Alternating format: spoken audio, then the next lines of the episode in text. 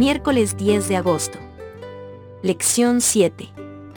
Los planes de nuestro Padre para nosotros. Todos anhelan tener esperanza. Pero, ¿dónde encontrarla? Para algunos, la esperanza se encuentra en la sonrisa de un amigo. Para otros, la esperanza surge de la seguridad financiera o de un matrimonio estable. ¿Dónde buscas tu esperanza y coraje normalmente? En el libro de Jeremías, el profeta escribe a gente que, en el exilio, había perdido la esperanza.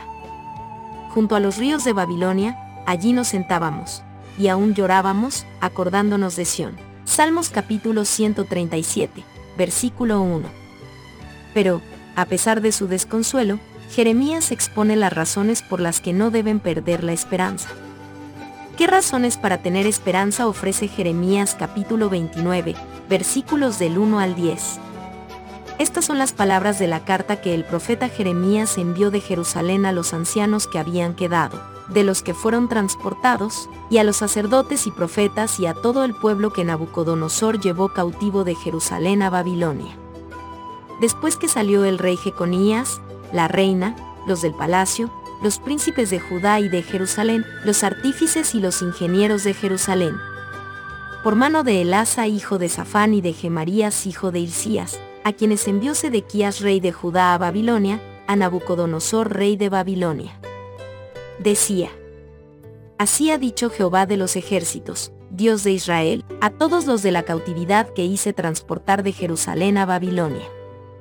Edificad casas, y habitadlas, y plantad huertos, y comed del fruto de ellos.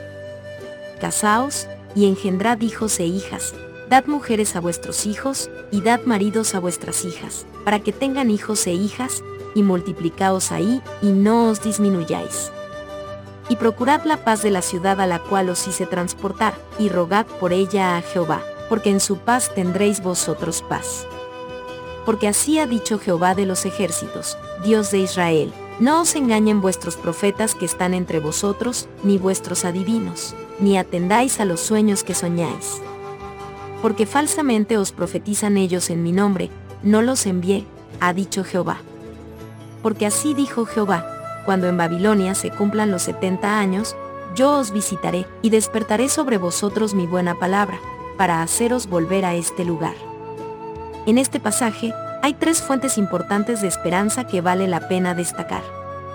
En primer lugar, Dios dice a su pueblo que no debe perder la esperanza porque su situación no es resultado de la casualidad ni de un mal impredecible. Porque Dios mismo dice, yo, Jehová, hice transportar a Judá de Jerusalén a Babilonia. Jeremías capítulo 29, versículo 4. Aunque aparentemente el mal lo rodea, Judá nunca dejó de estar en las palmas de las manos de Dios. En segundo lugar, Dios dice a su pueblo que no debe perder la esperanza porque Él puede obrar incluso dentro de sus dificultades imperantes. Procurad la paz de la ciudad a la cual os hice transportar, y rogad por ella a Jehová, porque en su paz tendréis vosotros paz. Jeremías capítulo 29, versículo 7. En tercer lugar, Dios dice a su pueblo que no debe perder la esperanza porque Él pondrá fin a su exilio en un momento específico, porque así dijo Jehová, cuando en Babilonia se cumplan los setenta años, yo os visitaré y despertaré sobre vosotros mi buena palabra, para haceros volver a este lugar. Jeremías capítulo 29, versículo 10. Una vez que Dios le explica que estuvo al frente de su pasado, que está a cargo de su presente y que se hará responsable por su futuro, entonces transmite bellamente el tierno cuidado que Él tiene por su pueblo, ver Jeremías capítulo 29, versículos del 11 al 14. Lee Jeremías capítulo 29, versículos del 11 al 14 mencionando tu nombre después de la palabra vosotros, como si Dios te estuviera haciendo estas promesas personalmente. Porque yo sé los pensamientos que tengo acerca de vosotros, dice Jehová, pensamientos de paz, y no de mal, para daros el fin que esperáis. Entonces me invocaréis, y vendréis y oraréis a mí, y yo os oiré. Y me buscaréis y me hallaréis, porque me buscaréis de todo vuestro corazón.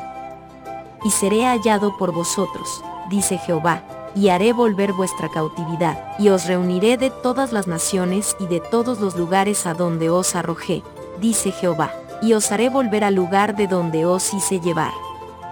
Das una aplicación personal a estas promesas en cualesquiera de tus luchas actuales.